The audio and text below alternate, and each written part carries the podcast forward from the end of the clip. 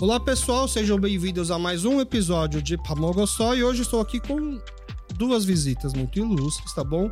Principalmente aqui na nossa área de especialidade coreana, que vocês já vão entender o que é. Para não dar muito spoiler, eu vou pedir primeiro para eles se apresentarem. Muito obrigado, Fernando e Léo, por participar aqui com a gente do Pamogossó. É... Quem quer falar primeiro, assim, basicamente, quem, quem é você?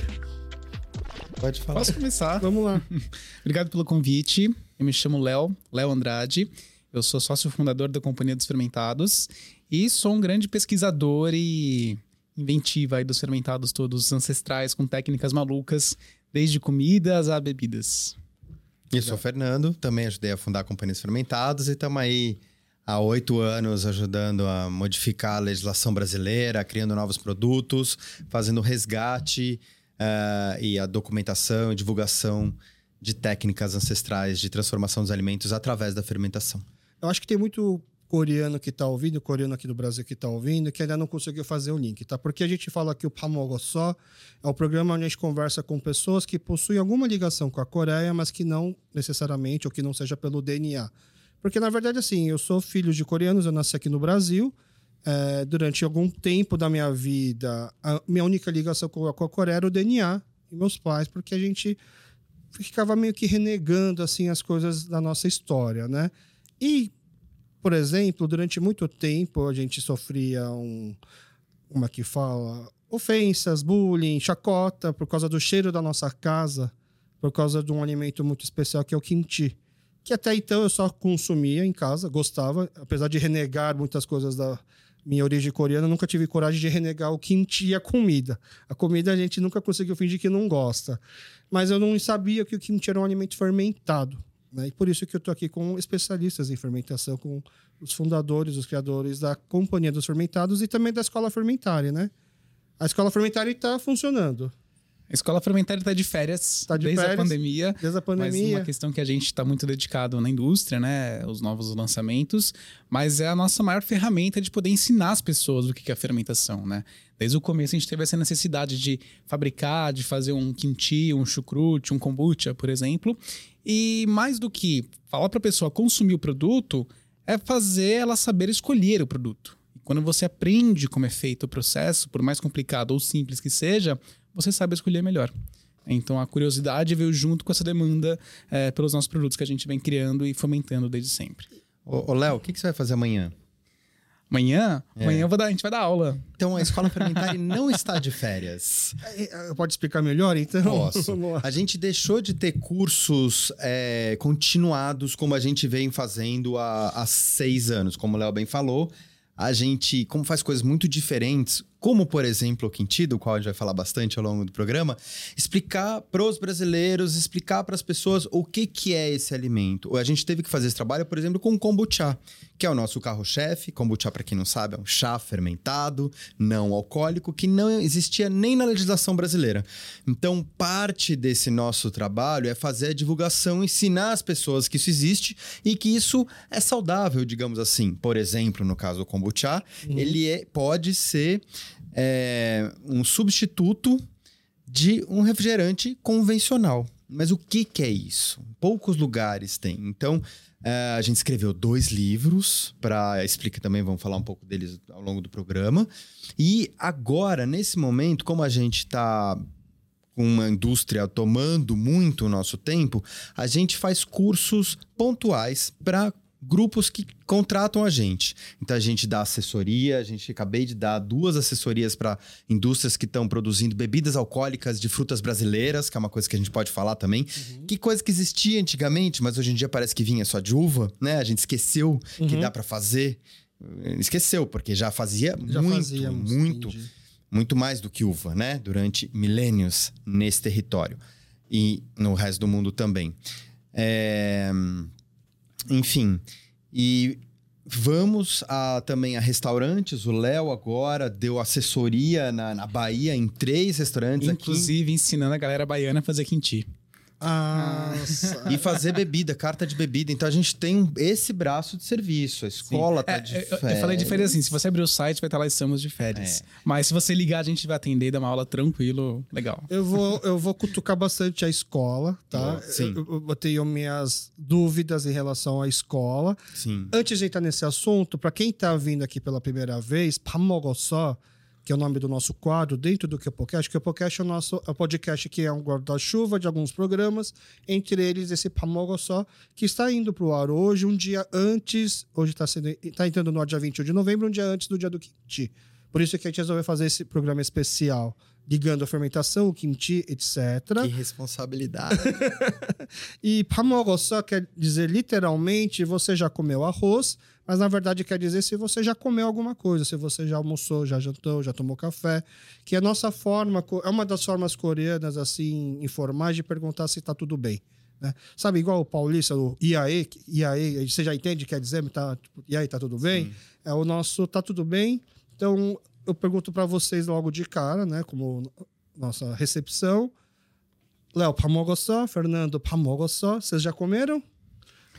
Já, a gente tá num horário meio ruim, né? 4h20, A dá pra falar que estava já... justamente falando sobre isso, em terminar o programa e saber onde comer depois. Um bom coreano. e de repente comer durante o programa, por que não? Vocês já estavam pensando, já estavam pensando em jantar aqui no Bom Retiro? Com É, com certeza. certeza. Ah, então tá. Eu faço até questão de acompanhar, tá bom? Nesse Legal. daí. Mas pra gente também, sabe, minha esposa, quando a gente começa a conversar, eu- ela começa a dar resposta atravessada, eu sei que ela tá com fome. Então, ah, Isso então é ótimo. universal. Eu sou assim.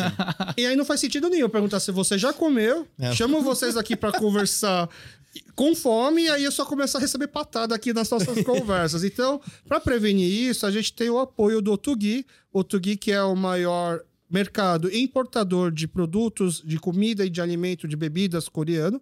E não só importador, mas também como ele revende e produz muita coisa aqui, feita pela comunidade coreana, tá? Então, durante muito tempo, né, o Otugui vendeu muito kimchi feito aqui pela comunidade. Hoje eles também fabricam. E agora, por conta da pandemia e, e por conta da popularização do, da cultura coreana através das séries e das músicas, né? Eles começaram a comprar, a importar da Coreia kimchi já próprio para importação para poder ser mandado por, por compra online. Sim. E aí o Tug é nosso parceiro, eles agradecem a vinda de vocês, eles estão dando aqui um voucher de compra lá. Então, Bah. depois da gravação também podemos passar lá para vocês comprarem alguma coisa. A gente é muito fã deles. É, lá vende muito, lá vende os, os principais insumos para você poder produzir kimchi, lá, você consegue encontrar lá. Sim. Agora nesse exato momento não tem, eu sei que vai chegar mais para frente, mas eles estavam até com aquela mistura já pronta para quem quer não, não quer ter todo o trabalho de fazer aquela o Gochujang. Não só O o, molho de, de a- farinha de arroz. é, é, toda aquela mistura já de farinha de arroz, molho de peixe, etc, que é só você joga na cel só entre aspas, né? Sim. e aí você faz o resto. Besunto e tá pronto. É, eles, eles, eles tinham até isso, né? Porque, porque é a forma que está crescendo o interesse, Muito né? legal. E aí, obviamente, para o programa de hoje, eu trouxe aqui os principais kimchis deles, porque, para quem não sabe, kimchi não quer dizer uma única salada de acelga fermentada. É Você ainda pode fazer kimchi com várias verduras. Imagino que vocês já devem ter feito experimentos muito loucos tentando fazer kimchi de outras coisas. Conversaremos disso também. E aí, eu trouxe os kimchis e a gente fala assim: ah, o arroz feijão do coreano, do, pro coreano, é arroz e kimchi. Então, literalmente, a gente consegue comer só arroz e kimchi mais nada. Então, eu trouxe alguns, umas- algumas variedades de kimchi e a gente vai comer o kimchi enquanto conversa com arroz. É, todo coreano, quando chega em casa, costuma ter o arroz já pronto, porque a gente tem uma panela elétrica de arroz e o arroz fica quentinho lá durante horas, né? Então a gente costuma fazer arroz para poder chegar em casa e já ter o arroz. A gente não tá com a panela elétrica de arroz, mas eles também vendem esse arroz aqui que já tá pronto e que é só esquentar no micro-ondas, né? E aí eu peguei a versão de arroz branco normal e esse arroz que eles chamam de arroz preto, que é o arroz que a gente costuma comer mais em casa, que é, é um arroz já misturado com. Gergelim. Va- va- é, eu acho que não é gergelim, acho que é um arroz preto mesmo. Ah, legal. É, ele é um que massa. mix de arroz, né? Aquele arroz negro que costuma ser mega caro, né? Sei. É mais ou menos isso. E, e também com tofu, tá? A gente tem um Ai. prato na Coreia que chama tubu kimchi, que quer dizer tubu é como a gente fala em coreano, tofu. E é muito normal só comer o tofu e o kimchi, né? Quando as mães coreanas lá, infelizmente os pais não participam tanto isso, mas deveriam participar mais, acho que vai- um dia vai mudar, se juntam para fazer o kimchi, é normal já trazerem o tofu para enquanto vai fazendo, já comendo o tofu e o kimchi junto, né? Então hoje a nossa harmonização é basicamente essa enquanto a gente vai conversando. Eu vou repegando aqui os kimchi. Já gostei dessa ideia, hein? Ainda mais que a gente gosta muito de kimchi. Aliás, uma curiosidade, né? Você sabe o que significa kimchi? A etimologia? É. Ah, não, você me pegou agora, você sabe. Eu sei. A cara que você fez assim, eu, tipo. E, gente, e, no, e, justamente o programa hoje é isso. É, é, um coreano aprendendo com outras pessoas sobre o kimchi, tá bom? Então, não, não, não, vão, ficar, não vão ficar se achando que, nossa, como é, quem que é o coreano nessa história, tá? Ah, Porque, como eu falei no começo, durante muito tempo a gente ficou com bloqueio de querer saber aprender essas coisas, né? Então, e aí, eu, até linkando com a escola, né? Eu já tentei aprender a fazer kimchi com a minha mãe várias vezes. Né? E aí ela não tem medida, é tudo na, na mão. Aí eu falei, não, eu preciso aprender com alguém não coreano para ser um pouco mais exato. Foi aí que eu fiquei, fui descobrir que a escola estava de férias, entendeu? O que quer dizer kimchi? Kimchi significa conservas de vegetais. Tá. Basicamente, ou seja, tudo que é vegetal, uhum. você pode fermentar seguindo a técnica, né? E virar um kimchi. Exatamente. É isso. Quando você encara a fermentação como uma técnica e não como uma receita, Basicamente, você vê essa técnica surgindo por diversos lugares no mundo de forma síncrona. Né? Que no caso do quintil, o que acontece é uma fermentação lática. Uhum. Ou seja, a vegetal, água e sal, algo meio salino ali. Se você troca os vegetais do quinti, como, como por exemplo, por um repolho, você vai ter um chucrute. Né? Mas a mesma técnica, os mesmos organismos fermentando uhum. ali no meio.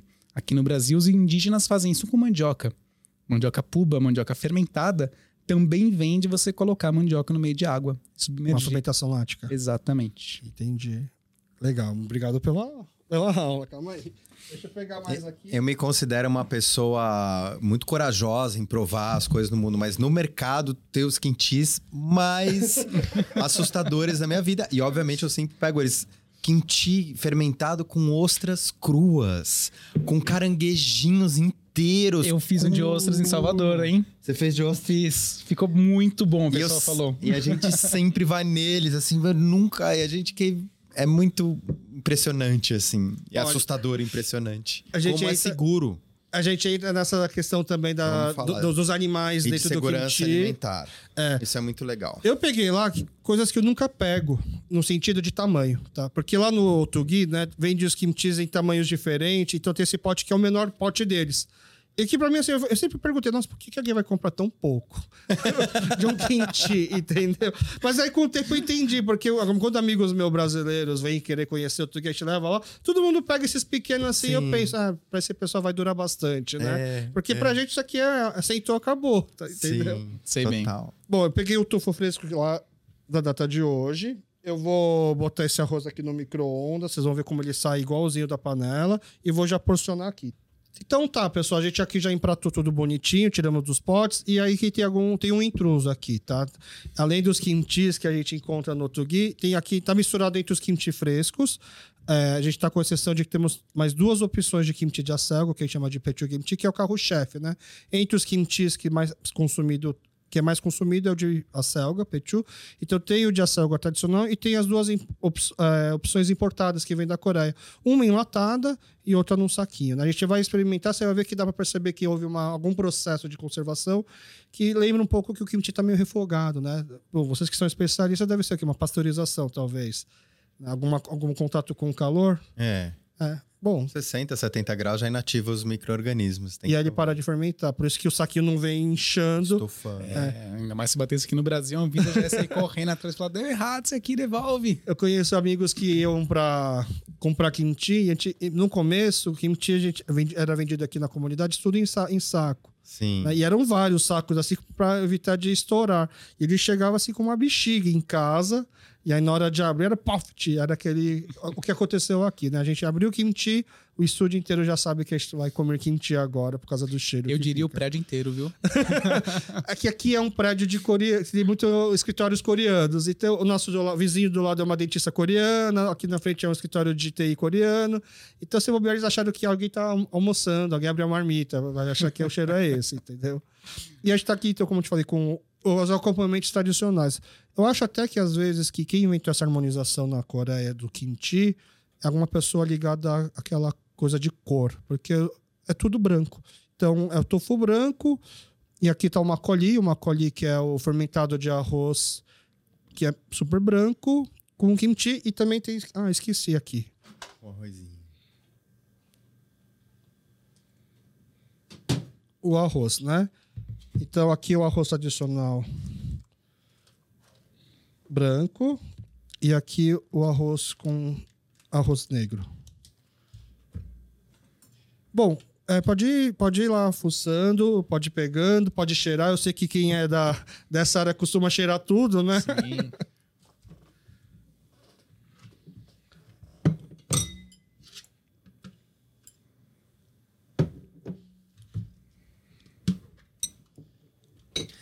tô curioso para entender o perfil desse daqui, dos importados. Você vê que ele é muito mais macio, ele realmente parece que foi cozido, mas não tão cozido, né? Quando ele é cozido, ele transforma e vira outra coisa, que é uma coisa maravilhosa também, né? É, tanto que tem muitas receitas com, como um sopa de quinti, né? É. Com barriga de porco, com tofu e tudo mais. Então, a temperatura faz bem pro quinti como sabor. Sabe que assim, em casa eu sempre fui, gostei de cozinhar, mas eu sempre me achei uma farsa, porque tudo que eu sabia cozinhar era a base de um kimchi. Então eu sabia fazer o risoto de kimchi, né? o kimchi bokombap. Eu sabia fazer a caldeirada de kimchi, que é o kimchi jjigae, a panqueca de kimchi. Ou seja, se não tivesse mais kimchi, eu não sei mais cozinhar nada, né? E até hoje eu não sei fazer o kimchi. Você seria um excelente chefe de cozinha hoje, porque o que mais buscam são pessoas que saibam cozinhar com quinti. Ah, é? Seja colocar num arroz, colocar numa salada. Entendi. Tanto que assim, quando a gente chega, né, acham que é uma coisa muito moderna, muito sofisticada, como você comentou. Cara, não é. Né, O brasileiro descobriu agora e tá colocando em todos os lugares, vendo que o sabor fica realmente fenomenal. Amém. Até coxinha com quinti eu já comi. Ah, é? Pois Não, é. que a- ela já é, ela é frita e empanada já com o kimchi dentro. Sim. Exatamente. Nossa. O, eu, eu, eu sempre falo assim que eu como kimchi com tudo, e principalmente com comida brasileira. É, eu adoro feijoada, um dos pratos que eu mais gosto. Eu preciso comprar feijoada, levar para casa para poder comer em casa junto com o kimchi, porque eu acho que o kimchi dá uma quebra na gordura que faz com que você consiga comer mais dois quilos de feijoada, entendeu? Por exemplo, adoro pastel com kimchi, né? Eu, eu brinco que eu faço um kimchi churi, que é uma mistura de chimichurri com kimchi. Eu pego o kimchi, dou uma picada nele, deixo ele bem picadinho, jogo um azeite para ficar mais igual como vem aquele vinagrete da feira. Eu faço a versão vinagrete da feira com kimchi e aí jogo assim por cima do pastel e eu como junto. Então é, é um- é um eu, eu agradeço muito meus pais por terem vindo justamente pro Brasil, que eu acho que a culinária brasileira combina muito com kimchi, de verdade, assim, é um... Eu não entendo como o mundo não descobriu isso ainda, né? Ainda, espero, né? Saúde. Kombe. É como a gente costuma falar saúde em coreano. Kombe. Come back. E o que estão achando? é, Assim, já tinham comido tofu com kimchi dessa forma?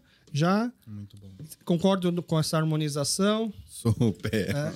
Bom, eu, o pessoal da Companhia Orbitados, eles também trouxeram o kimchi que eles produzem. E que, assim, num- se não for um teste cego visualmente, a gente consegue identificar mais fácil por causa da cor também. E também, acho que até a forma que é cortada uma cenoura, por exemplo. Nunca vi cenoura redondinha, assim. né? A gente sempre vê a cenoura, tanto que eu chamava quando criança de minhoquinha a cenoura, porque ela via mais ralada, por exemplo. é, É. ralada. E aí vocês trouxeram esse kimchi que vocês até falam que o pessoal brinca que é um kimchi de verão porque ele é mais, mais suave, é isso? Exato. A gente começou fazendo kimchis ah, mais genuínos, digamos assim, seguindo as receitas que são tradicionais coreanas. E as pessoas que provavam achavam que a gente tinha errado na receita.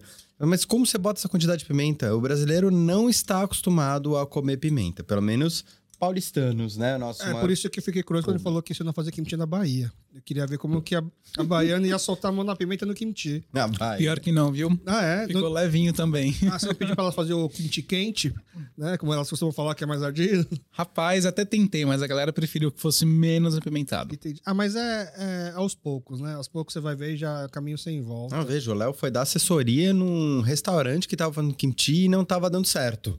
Então ele foi ajudá-los a melhorar a receita.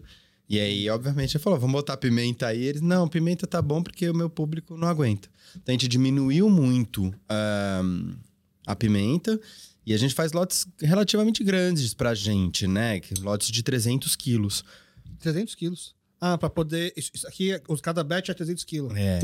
Cada lote é são 300 quilos. A gente não pasteuriza no final, então é uma longa fermentação para conseguir colocar nesse potinho, porque a fermentação é um processo ali que produz gases. Cara, eu ia comentar isso. Ele tem gosto de kimchi velho.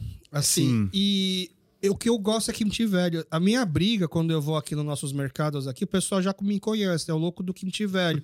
Eu fico caçando, assim, tem kimchi velho? Tem kimchi velho? Kimchi que passou a validade, porque não passa a validade, Exato. ele melhora. Assim, eu, eu e minha esposa, a gente ama kimchi velho, assim, pra comer tanto fresco, mas principalmente pra cozinhar. A gente acha que o kimchi velho dá muito mais personalidade. Sim. Aí quando eu comi, eu falei, nossa, tá me dando um bug aqui na cabeça, porque ele tem alguma coisa que ele me fala que é um kimchi, assim, eu ia até comentar, primeiro comentar assim, Sim. num teste cego, ia ser mais difícil adivinhar. Aqui pela cor tá muito, assim, evidente, né? Sim. A questão da picância, na própria Coreia, é, é muito diver- diferente, cada região, cada família, quanto picante faz. Os meus pais não são muito tolerantes à pimenta. O kimchi dos meus pais é muito mais suave.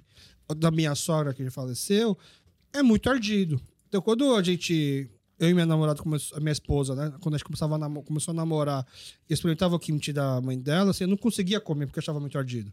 Hoje, hoje é ok, é, é um kimchi normal. E aí esse kimchi ele me traz assim pouca picância, mas ao mesmo tempo traz essa carga do tipo, nossa, é um kimchi velho. Quase que eu peguei assim pra ver a data de fabricação do tipo assim, acho que eles trouxeram um kimchi que tá encalhado lá, pra, não tá vendendo e trouxe aqui pra experimentar. Mas não, aquela fermenta, vocês deixam fermentando muito Acabei de tempo. vazar. Acabei de vazar. Mas o quê? quando foi 90 produzido? dias, né? Foram três meses. Nossa, É de fermentação. velho. os coreanos que estão ouvindo agora, esse daqui, que trabalham com kimchi, não estão acreditando que alguém faz um kimchi, espera 90 dias para depois invasar para poder vender. Pois é. Na, no desejo de poder entregar um produto que não é pasteurizado e que esteja estável em temperatura ambiente. Então, é mais, é mais pelo processo de conservação. Então, como a gente já deixou de fermentar muito, não vai inchar, Ele não para vai, de não vai produzir fazer aquela, gás. aquela bola que vai explodir. Exatamente. E aí consegue viajar melhor também. Então, Exatamente. vocês conseguem vender isso online. Sim, Sim. Brasil inteiro. Porque ele não vai estourar no meio do caminho. Sim. Mas ele tem essa característica de ser um quente velho. Aham. Mas é, que, que, que é, Essa é- coisa tem um do- nome para kimchi velho, a gente chama de mugimchi, Hum. né? De não mu de nabo que é em coreano, mas é mug, mugimchi, né? Minha esposa vai me xingar na minha pronúncia agora. Minha esposa é muito mais coreana do que eu, tá? Mas assim, a gente adora kimchi velho, se a gente fica Por isso que nas casas coreanas é a famosa geladeira de kimchi. Né, que aí é onde vai depositando o kimchi, o kimchi vai, vai fermentando mais. Aí que tem kimchi de anos e anos, né? Sim. É, é, quando você fala velho, parece que é pejorativo, que é ruim. Pelo contrário, ele, Igual um vinho, né, talvez. ele melhora Como um um vinho, vinho. como um A gente sente isso. Shoyu. E o shoyu também, quanto mais velho. Sim. Ah, é, É. legal. Pensando que o quê, né? Na fermentação você tem a transformação desses carboidratos, né? Ou até mesmo a frutose de uma cenoura, de um, de uma, de um nabo, de uma selga, no que a gente chama de resíduos metabólicos, que, é, que são as camadas de sabor. Então, sabor um pouco mais ácido, um pouco do vinagre, um pouco do ácido lático, tudo que vai compondo o nosso paladar e preenchendo, que é a parte mais impressionante, é, vem na fermentação, ou seja, os organismos transformam esse carboidrato, a energia deles, e deixam esses resíduos no sabor do alimento, que é a parte que, que é o que é mais interessante pra gente no paladar. Num quente velho, isso já aconteceu, ou seja, você teve grande parte desses carboidratos que também já viraram gás carbônico, que deixa ele instável no transporte, né? Já virou esse sabor complexo, e aí você tem uma segunda etapa que começa, que é uma ação enzimática. Você tem a quebra de outros componentes de, de, eh, de fibras dos- do- eh, de- de- de- desses vegetais também pelas enzimas. Então ele vai mudando e ficando cada vez mais rico como paladar. Ou mesmo as proteínas que quebradas viram enzimas e traz o gosto umami. Quanto mais maduro, vamos chamar de maduro, mais umami ele fica. Você falou então que é um kimchi que vocês fermentam bastante antes de Invasar. invasar. E na Coreia é famoso aqueles vasos, né? Que é Ong. Isso, que é onde a gente coloca o kimchi fermentando. Mas eu acredito que não deve ser uma sala com um monte de vasos assim. E não deve ser uma sala que, enquanto ele está fermentando, as pessoas sintam prazer em entrar. É, olha, realmente é uma sala, é uma sala que tá ali com temperatura, não tem controle de temperatura, mas é uma sala que tá bem isolada. Então, são vários fermentadores que não são de cerâmica, são de polipropileno, não tem tanta coisa romântica, bonita ali, mas são baldes de uso alimentício com aqueles anteninhas que a gente chama de ELOC, o selo d'água, Aham. para justamente fazer essa fermentação ah, anaeróbica, sem contato com oxigênio. No começo, né, como ela estava bem falando, ali das resíduos metabólicos, você tem esses aromas mais pungentes, como por exemplo, os sulfetos, né? Porque o que, que dá esse aroma mais fedidinho? É enxofre. Então, cebolinha, cebola, alho, ah, Nabo. Nabo, a selga, bom, quase tudo que vai ali dentro é fonte de enxofre. O enxofre produz, as- os micro-organismos fermentando produzem substâncias que são voláteis. Elas escapam para a atmosfera, nessa borbulhar aí, nessa produção de gás inicial. Depois de um, dois meses, isso acalma. Não existe nenhum, nada infinito, nem a produção de gás pelos fermentados de vegetais. Então, uma hora ela acalma. Esse kimchi maduro, é, mais envelhecido, ele é menos fedido do que os outros, como você pode perceber aí. Ele realmente passou desse momento. Passou o pior. Passou o pior, que a gente não acha pior. A gente que é fã de kimchi, faz parte. Queijos também são fedidos, né? Não é apenas os fermentados de vegetal. E a gente aprende. A gente, em geral, as pessoas estão com o paladar muito infantilizado. As pessoas querem comer coisas doces e com aroma artificial, né? De frutas vermelhas, não sei o quê. Ninguém nem se importa com... Quando a gente pensa no- nos alimentos ancestrais, tradicionais, eles tinham esses aromas. Que a gente está aprendendo a não fugir deles. Eles fazem parte. Entendi. O, esse kimchi de nabo aqui, por exemplo, quando você estava falando do enxofre, o, o nabo, por acaso, ele é mais propício a soltar esse enxofre? Sim. Porque o pessoal comenta que os kimchi à base de nabo, né? Tanto o katogi quanto o chonga kimchi, que é o nabinho, falam que fede demais. E eu, quando me falaram isso, eu fiquei em choque, porque na Coreia, sabe aqui, por exemplo, aqui no Brasil, você vai brincar de pega-pega, aí tem uma criança que é mais lerda, você, ah, isso aqui é café com leite, gente. Tipo, finge que ele tá brincando junto e deixa quieto. Na Coreia, o café com leite a gente chama de katugi, que é o nome desse kimchi. E eu, eu relacionava a minha vida inteira que deve ser o, katugi, esse menino deve ser o katugi, porque ele é o kimchi mais fácil de comer, porque é mais, mais de criancinha. Até que eu descobri através dos meus amigos não coreanos, nossa, esse de longe é mais fedido. Nossa, esse é o mais forte. Eu fiquei em choque, porque eu jurava que seria o kimchi mais infantilizado. Vocês sentem também que ele talvez seja o que tem um gosto mais forte, dentre das opções que a gente tem aqui hoje? Eu não- ah, Eu nem sei se durante a gravação a gente vai falando de comida, eu vou me empolgando. Eu nem sei se eu apresentei os kimchi, mas a gente tá aqui com o kimchi de nirá, né? Que é. Tem, existe o nome em português para nirá? Nirá, na, Nirá, acho que é nirá. japonesa, né? É. A gente chama de nirá. É, eu vi em, Eu. em tradução americana associando aquele ao cebolinha francesa, aquela fininha, mas é outra coisa, é, É é outra coisa, né? Inclusive, eu gostei muito e acho que é o mais, o mais picante. É.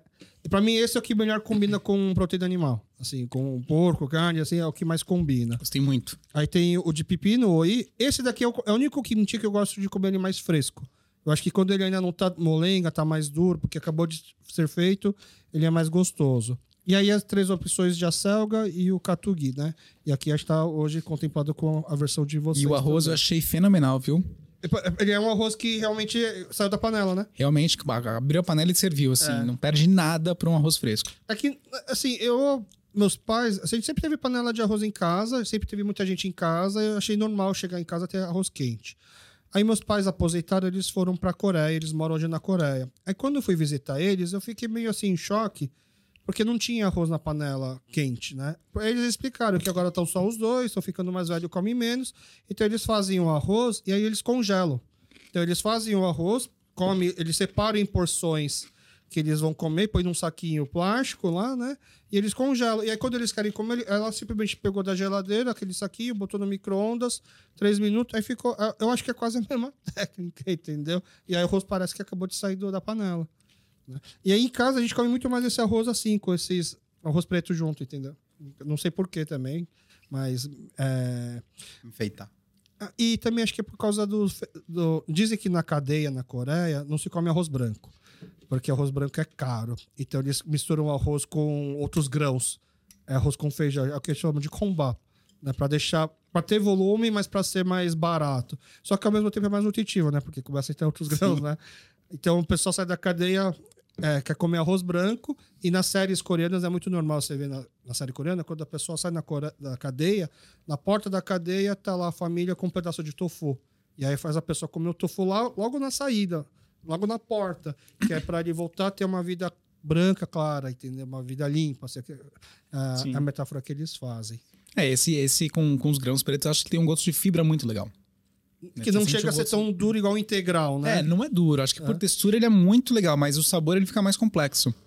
Né? Quando você pega um cereal inte- integral, muita gente não gosta. né? Eu acho que vai ser duro, mas não. O arroz branco ele é muito gostoso, né? Acho que dependendo do, do tipo de arroz, você vai pegar algumas notas um pouco de floral, mais frutado e tudo mais. Só que esse com fibras combina muito bem também com quinti. Eu gosto muito. Boa. É, vocês, assim, o pessoal que compra o kimchi de vocês, vocês já chegaram a tentar descobrir por que estão comprando o kimchi da gente? Vocês têm alguma ideia disso? Já. Boa pergunta. É, tem uma questão que saiu muita matéria pela internet falando que por ser fermentada é probiótico, né? Tem uma série de benefícios para a saúde. E aí a galera abusa e vai sair comprando 10, 15 potes, né? Inclusive tem até um caso engraçado que a gente conta que um, um cara, acho que de Brasília, não lembro, comprou um potinho pela internet, recebeu, abriu, comeu o pote, achou maravilhoso. Abriu Sentiu nosso que fez site, sentiu que fez bem para ele. Tá, soltou a prisão de ventre. Funcionou perfeitamente Então. nesse ponto. E aí ele foi lá e comprou mais 10 potes. Beleza, a gente achou estranho. Uma- pessoa, só a pessoa fica comprando 10 potes, né? Vai dar de presente pra família. É, gostou pra caramba. Beleza, chegou. No segundo dia que ele recebeu o paco- o pacote dele, ligou pra gente muito bravo e a gente ficou muito preocupado, né? Falou assim: ô, quinti é muito bom, mas eu comi, passei mal, tô indo pro hospital. Eu Falei, nossa, o que Me fez muito mal o quinti de vocês. Falei, caramba, o que aconteceu e tal, né? Deixa eu entender, deixa eu ligar pra esse cara. Quando eu liguei pra ele, ele me contou o que ele fez. Chegou na casa dele, ele tava seguindo essas, dieca- essas dietas malucas de internet, que não tava Cetogênica. tomando água, não tava comendo nada fresco, nem salada, nem nada. Simplesmente a alimentação dele era quinti de manhã até a noite. Durante três dias. Só kimchi. Ele Só comeu quinti. oito potes de quinti da hora que ele acordou Tá. até a hora que ele me ligou. Nossa. Se ele comesse oito potes de qualquer coisa, ele ia passar mal, né? Pois é. Se tomasse oito litros de água, ele iria passar mal também, sabe? Isso uma pessoa. Mas, cara, quando eu faço churrasco com meus amigos não coreanos, eles falam assim, ah, vamos fazer churrasco coreano, e eu sempre gosto de levar vários kimchi. Eles comem muito, assim, muito, né? A gente vai fazer quilos e quilos de panceta e tal.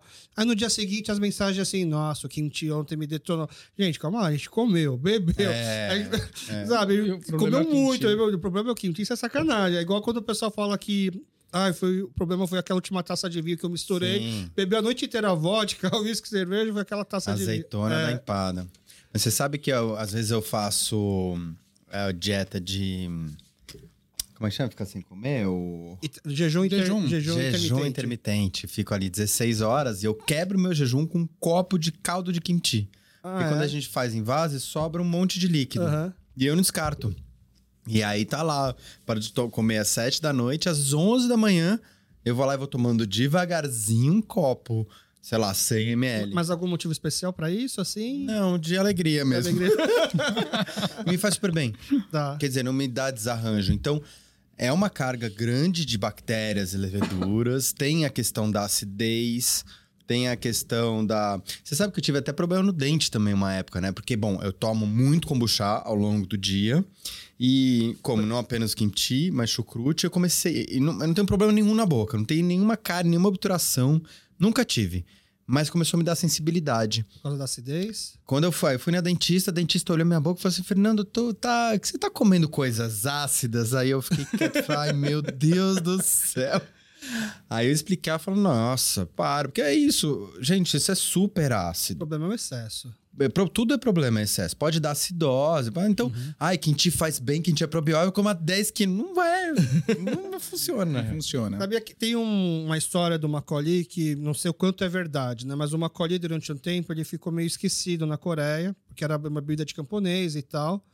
E aí tem uma história que dizem que na década de 90, uma jornalista foi demitida, e aí ela ligou para as amigas, gente, eu fui demitida, tô mega deprimida, vamos sair. Aí uma amiga falou assim, ah, vamos em tal bar. Aí chegando em tal bar, era um bar que fazia Macaulay artesanal. E aí elas encheram a cara de Macaulay, e ninguém nem lembra como chegou em casa e tal. Ela de ressaca no dia seguinte, foi no banheiro e tal. Aí ela pegou o celular, enquanto ela estava sentada lá no trono, ela pegou o celular. As amigas, todo mundo mandando mensagem assim: Nossa, vocês estão bem? Gente, eu não sei o que aconteceu ontem, mas assim, meu intestino soltou de uma forma que até minha pele tá melhor. E aí todo mundo, eu também, eu também, eu também. E ela ficou com aquilo na cabeça, fez uma matéria explicando as propriedades probióticas de uma coli e, bum, virou assim um... Virou febre. É, e aí, tanto que hoje, né, a mesma cena que tá tendo na, tá tendo uma cena de macaulay artesanal na Coreia, equivalente a mais ou menos a cena da cerveja artesanal cinco anos atrás, há uns seis anos atrás, assim, de um, um bom crescente, assim, todo mundo querendo experimentar o macaulay artesanal e as suas várias variações. Por isso que eu fiquei, assim, eu tive um bar de cerveja artesanal, né? Por isso que eu fico nessa coisa do tipo assim, acho que tem tudo a ver essa cultura do macaulay artesanal com, com a cerveja artesanal. Acho que dá, dá match aí. Dá super, super. Pensando também que é um grão que fermenta, né? Como você falou, muito mais próximo da cerveja do que uhum. do vinho. É. E pensar que você pode fazer uma colheita, talvez com arroz integral, arroz negro, ou se não com arroz vermelho. Né? Todos eles vão dar um sabor diferente aí. Obviamente não vai poder chamar de baculê original. Sim, mas... Mas, é, mas, isso daqui é o que a, gente, a nossa comunidade já está acostumada, assim, do Sim. tipo... A, os primeiros... Essa nossa imigração completa 60 anos esse ano, né? E os, os primeiros relatos aqui eram os quimchis eram feitos com alface, porque era, não, demorou... A gente teve uma sorte, entre aspas, Sim, a imigração coreana aqui deu, teve muito respaldo da imigração japonesa que era maior e mais antiga. Então, os primeiros coreanos que chegaram aqui na década de 60 ainda tinha lembranças da colonização japonesa na Coreia. Né? A Coreia foi um tempo, de 1910 até final da década de 40, uma colônia japonesa onde sofreu todo aquele problema do imperialismo, mas então a maioria dos, dos senhores que chegaram aqui na década de 60 sabia falar japonês. Então, consequentemente morou perto da Liberdade, a, comunidade coreana ficou na Glicério, que é um bairro periférico, assim, a Liberdade, Sim. e se aproveitava da tofu, é, algumas coisas que ainda tinha alguma coisa de lembrança, mas a selga foi um, meio difícil no começo achar. E aí muitos começaram a fazer kimchi de alface, assim, é, o que a gente aprendeu, né? Entre aspas. Interessante, mesmo os japoneses, quando chegaram aqui para fazer shoyu, por exemplo, eles não tinham trigo. Tinha muito pouco trigo, soja cresce bem. Mas o Brasil, então, é um dos poucos lugares onde shoyu, molho de soja, é feito com milho no lugar do trigo. Ah. Então, isso é bem doido, porque é bem diferente quando você faz com trigo. Ah, é. E no Japão não tem shoyu com milho. Tem, assim, pouquinho. Quer dizer, ah, é o contrário. Aqui tem, tem gente fazendo, até orgânico, uma marca muito legal que faz, mas. É, é, é, não é normal. Aquela coisa de você conhecer a ciência por trás para poder ter essa liberdade é. de fazer essas adaptações. Exatamente, ali é o carboidrato. É. Aí que entra, então, a, a, quando eu pergunto da escola fermentária, né? Deu a pandemia, todo mundo começou a fazer pão em casa. Né? Pandemia. É, e, eu, eu não, e assim, eu não sou muito. Assim, eu adoro pão. Mas durante muito tempo, assim, eu não conseguia me dar satisfeito por uma janta comendo hambúrguer. Eu tinha que comer arroz para poder completar falar que tive uma refeição. Então eu nunca me interessei tanto em aprender a fazer pão. Mas aí eu fiquei com vontade de aprender a fazer kimchi. Eu já tentei aprender a fazer kimchi com a minha mãe várias vezes. E aí, cada vez que ela ensina, ensina de uma forma diferente, porque ela não tem uma receita, na verdade. Ela é muito baseada naquilo que a gente chama de honmat, que quer dizer o sabor da mão. Né? Que para mim, na verdade, era desculpa, desculpia. Essa aqui é a desculpia dela que ela. E aí, tanto que assim, ela foi envelhecendo e, assim, e o paladar vai modificando, o kimchi dela não é igual de antigamente, porque o paladar dela ela não tem lá, são três 3 quilos disso, 2 quilos daquilo, ela não tem as medidas. Aí eu pensei, eu queria aprender o kimchi de forma científica, né?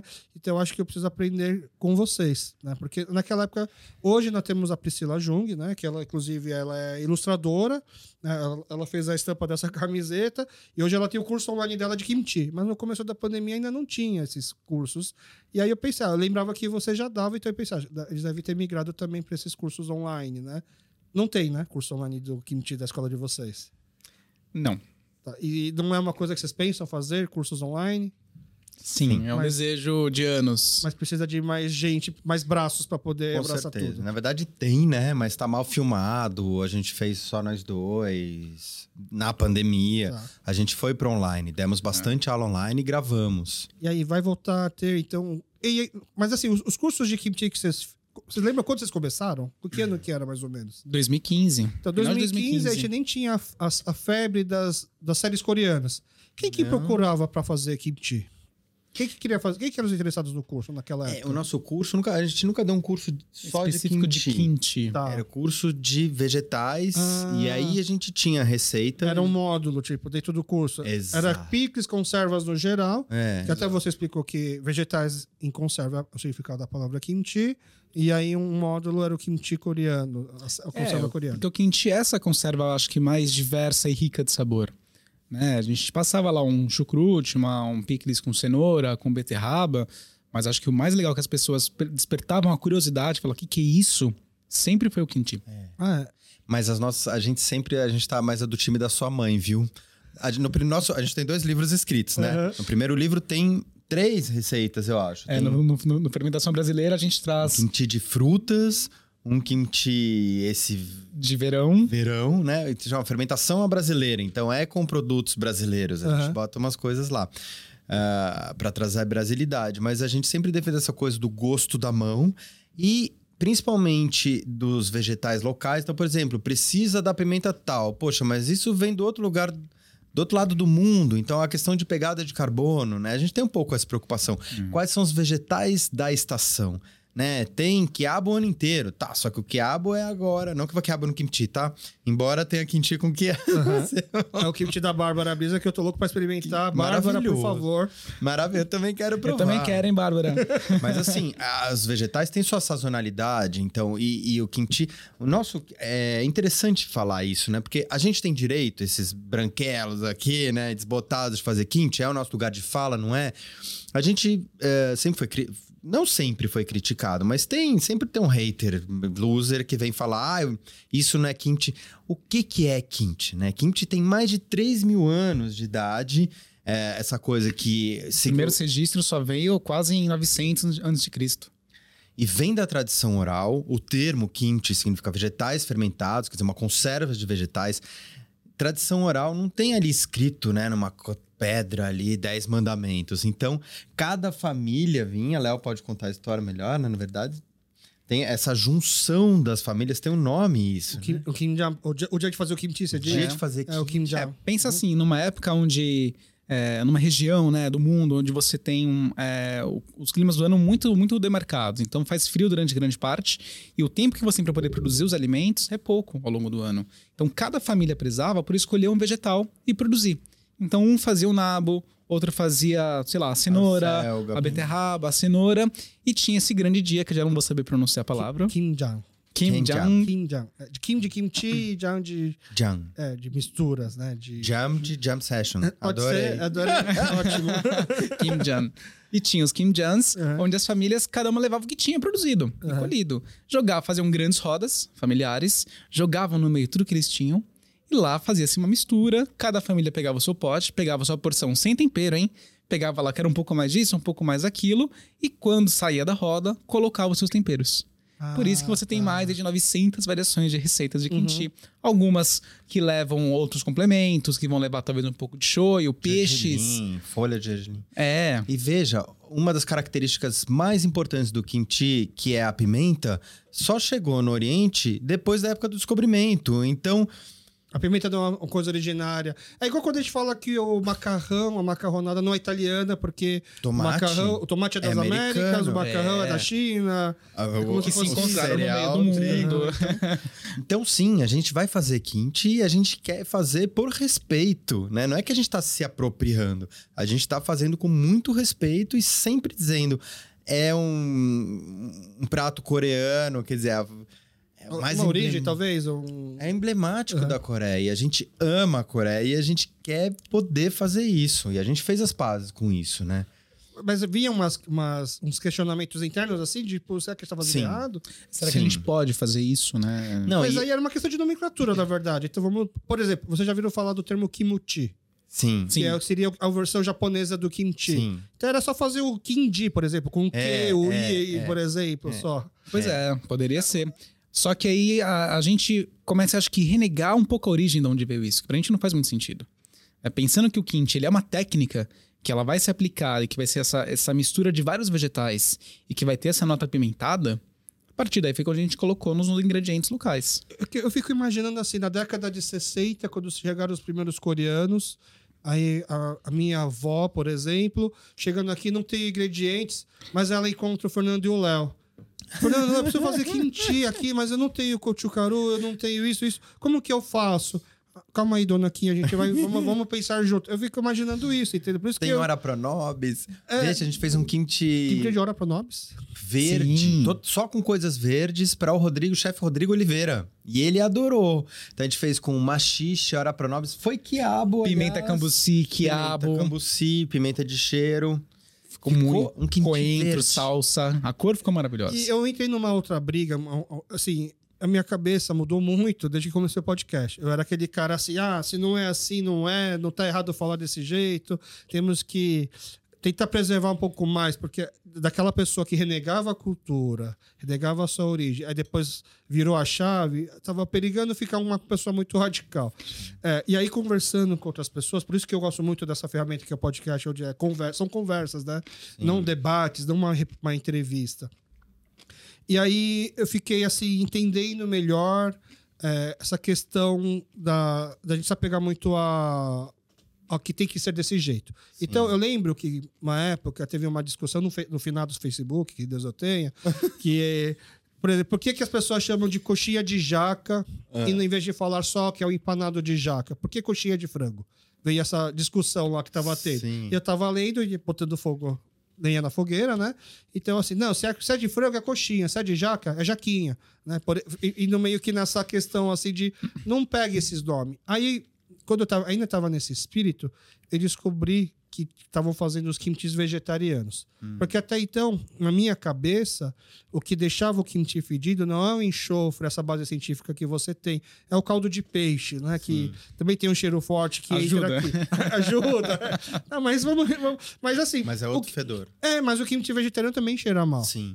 E aí eu achava assim, você comer um kimchi vegetariano, tirando o caldo de peixe, não é um kimchi, é um kimuchi. Porque Sim. na nossa cabeça o kimchi é mais suave. Sim. Porque não vai caldo de peixe, porque ela, pela minha Tem dois, três dias de fermentação. É, É. um dia, de um dia pro outro. Ele é. E aí, aí eu falava assim, se assim, é a mesma coisa, não, não chame de feijoada vegetariana. Ou é feijoada que vai porco, ou é um ensopado de feijão com verduras. Sim. Não, não é feijoada. Eu ficava nessa briga. E aí eu falava assim: kimchi vegetariano não é kimchi. Era que eu propagava aí entre os amigos. Até que eu assisti aquele Chef's Table da Joan Con, que é a, a monge budista que faz, que cozinha. Ai, sim, nossa, maravilhoso. E aí você assiste aquilo e ela não usa nem alho. Na- não sei se vocês sabem, na história da Coreia, É. as- era na história lendária da Coreia, é, o, a Coreia surgiu porque um urso resolveu comer alho. O alho tá tão na nossa história que na mitologia coreana, assim, o Deus falou pro urso: você quer virar homem, coma alho por não sei quantos dias. Falou pro urso e pro tigre. O tigre não conseguiu, o urso conseguiu, virou gente, né? E ela não usa nem alho e, obviamente, nem caldo de peixe, porque ela faz o kimchi vegetariano. E foi aí que eu, minha cabeça bugou. Nossa, é, eu quero Pois muito é. comer esse kimchi. Né? Então, então pode ter kimchi vegetariano. E aí, quando Sim. você aceita então, que pode ter kimchi vegetariano, você aceita que pode ter kimchi sem kochukaru. Se ela Sim. faz kimchi sem alho, pode ter Sim. kimchi sem aquilo. Então, o que, que é exatamente o kimchi? Sim. Aí você resumiu. É um- uma conserva de verdura, É, né? O nosso não leva nem molho de alho, nem farinha de arroz, nem o gochujang. A gente coloca pimenta dedo de moça, tem um pouquinho de pimenta, mas O, o gengibre, o gengibre, você acha que é um toque mais pessoal de vocês também? a gente bota Sim. bastante. É, o, que, o sabor mais acentuado aqui é o gengibre pra adoro. mim. e, a- e a, li- é a liberdade de vocês. Vocês tiraram outros ingredientes e botaram o que complementa o seu paladar com o É, é gengibre. o que você falou, eu preciso aprender com vocês a fazer kimchi. A gente também vai ter cada época do ano que tiver disponível de vegetal. É, o Né? nosso varia. O que, o, o, o que que não varia nunca é a forma que a gente fermenta. Tá. Técnica. A técnica, pensando que essa fermentação de vegetais, a fermentação lática, ela acontece muito melhor, com muito mais qualidade, sem risco de estragar, se você fermenta sem oxigênio, essa é a única regra que você precisa seguir. Ou seja, colocar submerso, colocar no fermentador de cerveja, se você quiser, colocar com peso em cima, colocar bolinha de gude em cima do pote, né, e deixando fermentar durante aí pelo menos 7, 10, 15 dias, que é a forma que a gente faz. Né? Então, muita gente tenta fazer, pode ser um kimchi, pode ser um chucrute, e simplesmente amassa as coisas e faz igual o videozinho do YouTube. Deixa ela tudo aberto, no potinho com um paninho em cima. Dali três dias ela abre, aconteceu o quê? Tá branco, mofado, horrível. Né? A única regra que deveria ter sido respeitada é deixar submerso a pessoa esqueceu. Ou ela Isso não a gente aprendeu. ensina bem no nosso livro Fermentação Brasileira. Você, você soltou um gatilho agora para mim, que foi a minha última briga com a minha mãe, da última vez que ela veio aqui pro Brasil. Que agora, meus pais aposentaram, moram na Coreia. Aí ela veio para cá no, no, final do ano passado, ficou alguns meses aqui com a gente. E aí ela ganhou de presente da amiga dela uma conserva de pimenta verde, né? Que é no shoyu. E a gente adorou, eu e minha esposa, a gente adorou. Aí minha mãe viu aquilo lá, nossa, vocês gostaram disso? Bateu aquele ciúme de mãe, né? Isso aqui é tão fácil assim fazer, né? Eu vou ensinar vocês a fazer, né? Falei, não, mãe, não precisa. Se a gente quiser comer mais, porque minha mãe é assim. Eu tenho que falar que não precisa, porque se ela quer fazer, ela acha que a gente gostou de uma coisa, ela não vai fazer. Uma tonelada. Vai fazer uma tonelada. E aí eu, eu, eu tentei insistir para ela não fazer. Aí ela voltou outro dia para casa com quilos e quilos de pimenta. E aí ela começou a pegar todos os potes assim da minha casa para poder fazer aquilo. É, e aí ela começou a reclamar que precisava de mais pote. Aí eu dei, não, mas aqui vai ficar ar. É, você não tem você não tem. Aí eu comecei a brigar com ela. Então, eu falei para não fazer, porque você tá me enchendo o saco agora, né? E ela cismava com essa questão do ar. Eu falei assim: tá, mas por que, que não pode ter ar? E ela não sabia responder. Né? Tipo, não pode, não pode, mas que diferença vai fazer se tem um pouquinho de ar aqui, pelo amor de Deus? Não pode ter ar, não pode, não sabia explicar. E a gente conseguiu fazer, e ela falou assim pra gente, né? Ah, acho que daqui cinco dias já tá bom pra comer. Aí depois de cinco dias a gente tirou e comeu, não tava bom. Aí eu falei pra ela assim: ah, mãe, não inventa de fazer alguma coisa que você não sabe fazer. Não inventa de fazer uma coisa só por ciúmes da sua amiga, que não sei o quê. E ela ficava assim, encucada. É, aí começou a botar bronca em mim, porque deixou ar né? Porque o problema grande foi o ar. Né? E aí ela foi embora e ficou potes e potes na minha geladeira. Ela voltou para a Coreia. Aí depois de umas três semanas, a gente, vamos comer? Comeu? Tava melhor do que da outra senhora. Era o tempo, na verdade, demorou para ficar. E quando a gente comeu, ficou tão bom, eu juro assim, eu me segurei para não chorar. Porque assim, nossa, né? A gente é briga. E aquela coisa, né? Porque ela não sabe explicar, porque ela não teve uma ciência aqui por trás para ensinar. Sim. Ela aprendeu também vendo, né? E aí, por isso que eu falei assim, ah, quero aprender com, vai, brancos, né? Porque acho que vão me ensinar de forma mais técnica e eu vou entender o processo. É. É. Não, e é muito legal você ver a tecnologia que já existe há muitos anos, né? Quando você pega o próprio ongui de fermentação, uhum. ele tem uma calha. Você tem ali o pote, o bocal onde você uhum. coloca os vegetais, e ao redor dele inteiro tem uma grande calha que a tampa encaixa nesse formato. E nessa calha você coloca o quê? Água. Porque você cria um Uma selo da água, exatamente. Uhum. A tampa encaixou aqui, a água vai estar sempre presente ali. A pressão interna desse pote sempre vai ser maior do que a externa pela geração do gás carbônico. Então o que, que ele faz? Empurra essa tampa, começa a pular, o gás carbônico sai, o pote não explode. Só que a água que está aqui não vai deixar o oxigênio entrar, entrar de volta. Entendi. Então é, mas é interessante isso que você está falando também, porque hoje em dia a gente tem um conhecimento formalizado mas não quer dizer que é melhor. Uhum. Né? O conhecimento dos nossos ancestrais, nossas mães, nossos avós são extremamente valiosos. E mais, a gente tem que mantê-los vivos, porque senão a gente vai ficando refém da grande indústria. A gente vai daqui a pouco achar que o kimchi uh, que existe é o kimchi enlatado. Nada contra. Uhum. Pode coexistir, mas a gente não pode esquecer que as coisas são feitas com a mão. Quer dizer que comida boa tem gosto de mão como os coreanos falam. Isso é a coisa mais bonita que. Eu, vontade de chorar quando eu vi pela primeira vez, assim, tem gosto de mão. E que Dona Myung falou do nosso kimchi. Então, eu sei que eu faço um bom kimchi. Não sei o que, que você achou, mas assim... Animal. Um kimchi que, que, que pode ser considerado um kimchi por um coreano. Quando Dona Myung, que é, virou a nossa amiga, né? Que é mãe do chefe Paulo Shin, que trabalhava... Que ajudou a fazer o Komar, né? É, provou o nosso kimchi e falou... Hum, Fernando, bom, né? É de verão. Por quê? Porque ele é, mais, ele é mais fraco no sentido da pimenta, não da fermentação. Ela falou: bom, isso aqui é um kimchi. Eu, nossa, eu sei fazer kimchi, sabe? Jedi. Porque pra mim a única coisa que assim, eu como. E aí, eu, num teste cego, eu falaria assim: ah, não é bem o meu kimchi. Um kimchi, assim, de uma família coreana, é o gengibre. Porque é, é uma coisa que a gente não costuma perceber nos outros kimchi, mas não é Sim. por falta de picância, não é por falta de acidez, Sim. não é por falta do cheiro, essas coisas. É, é um pouquinho do gengibre. Uhum. Mas aí é, aquela, é igual aquela coisa, tipo assim, pô, eu tô, eu tô louco pra provar o kimchi de quiabo da Bárbara, Sim. por exemplo, né? Que é um ingrediente que na Coreia não se faz kimchi, não se costuma fazer. Inclusive, eu já descobri um tempo atrás, assim, o, o, o coreano tipo pa- paulistano, digamos assim, não gosta de coentro. Já na Coreia do Norte se consome muito coentro. E na Coreia do Norte é muito popular o kimchi de coentro. Nossa. E eu fiquei, eu fiquei assim, muita vontade de tentar experimentar também o kimchi de coentro.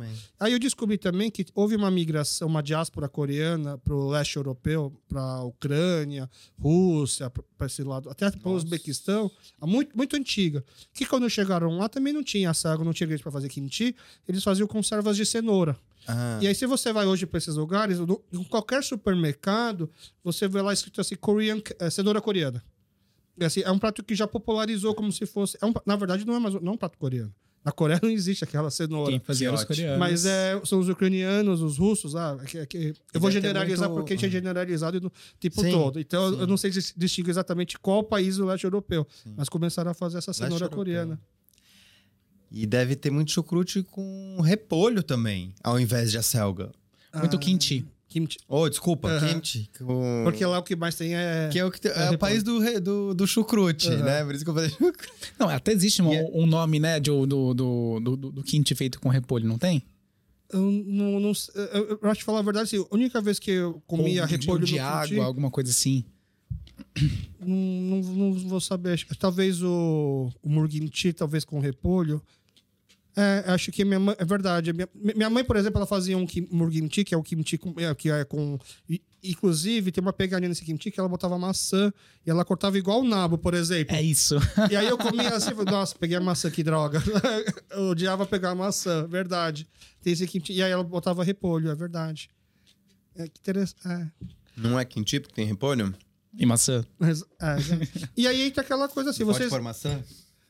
É, assim, quando vocês pensarem em fazer acompanhados fermentados, vocês já, vocês já deviam ter bom tempo fer- fermentado antes dessa ideia, né? Provável. Vamos começar agora com os trocadilhos de tiozão. Assim, co- como vocês pensaram antes de fazer aco- acompanhados fermentados, deve ter algum fermentado que foi o, a primeira, o que deu o começo de tudo, não? Kombucha e chucrute. Ah, a- a a- o fermentado que deu origem ao começo fermentado já foi o kombucha Sim. e o chucrute. E onde vocês tinham conhecido o kombucha? Neide Rigo. É, acho que conheci de que faz em casa foi com o Neide Rigo. Tá. Eu conheci fora do Brasil. Bebendo lá fora. Bebendo lá fora, pegando uma garrafinha, o que, que é isso tal. Ah, legal, um refrigerante, mas de chá, que diferente, né? Não é tão doce. Não é tão doce, uma coisa mais ácida. É, E já, e já gostava de acidez nos sempre alimentos? gostei, sempre gostei. Tá. Porque também é, uma, é, uma- é um, compro- é um começo do- de você tirar o paladar infantilizado, né? Você gosta de acidez. E depois o amargo. Tá. E o kombucha tem um amargor, né? Aham. O próprio chá verde Chá. tem um- uma nota Tá. amarga. E depois, quando a gente começou a fazer em casa, né, com a Neide Rigo, que deu pra gente a primeira cultura de fermentação, a gente viu que era um mundo muito legal. As pessoas iam em casa, provavam, gostavam, a gente tava de presente e tudo. Um dia um grande amigo, Celso Sim, foi lá, passou em casa, jantou com a gente, pegou algumas garrafas, deixou um dinheiro na mesa e falou tchau, tô indo. A gente falou assim, poxa... Era uma provocação dela. Quero que vocês façam, eu quero levar pra casa. É, e a gente falou assim, caramba, tem um mercado aí, né? E a gente saiu de São Paulo, a gente ficou um mês fora, pensando o que, que seria, o que, que a gente gostaria de fazer. Eu sou programador de formação, Tá. o Fernando é biofísico, né?